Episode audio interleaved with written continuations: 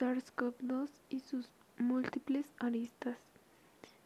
Esta enfermedad se presentó en enero del 2020 y oficialmente el 11 de febrero del 2020.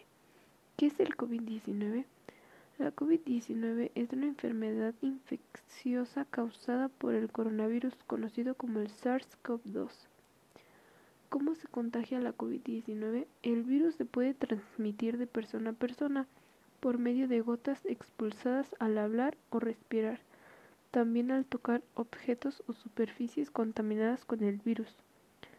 Los síntomas más comunes de la COVID-19 son fiebre, tos seca, cansancio, pérdida del gusto o olfato, congestión nasal, dolor de cabeza, dificultad respiratoria, dolor de garganta, dolor muscular, entre otras. ¿Cómo podemos evitar el contagio de la COVID-19? Es importante protegerte y proteger a las demás personas. Las medidas simples son el lavado de manos y la llamada etiqueta respiratoria. Toser o estornudar en un pañuelo o en la parte interna del codo.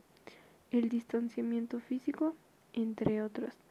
También hay que usar cubrebocas y echarnos gel antibacterial constantemente.